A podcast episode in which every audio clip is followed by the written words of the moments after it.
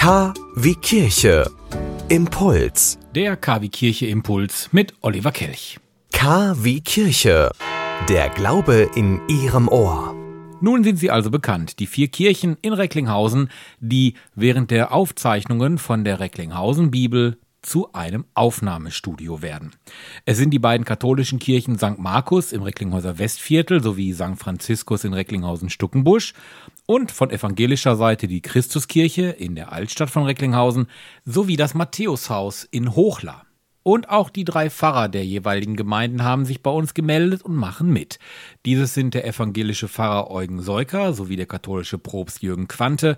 Außerdem ist der evangelische Pfarrer Dirk Schürmann vom Matthäushaus mit dabei.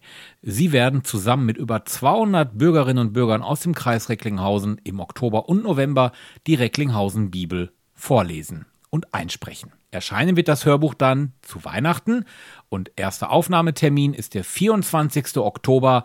Da geht es dann um das Matthäus-Evangelium, natürlich im Matthäushaus. Alle Infos dazu gibt's im Netz auf recklinghausen-bibel.de.